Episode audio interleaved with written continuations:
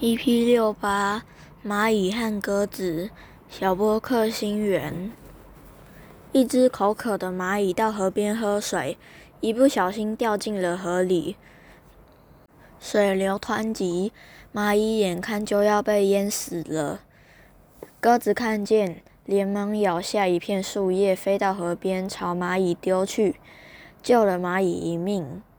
有一天，鸽子停在大树上休息。猎人在树枝上涂满鸟胶，蹑手蹑脚地靠近，想要抓住鸽子。蚂蚁见状，爬到猎人的脚上，狠狠咬了他一口。猎人痛得大叫，并丢下树枝。鸽子一听见动静，便振翅飞走了。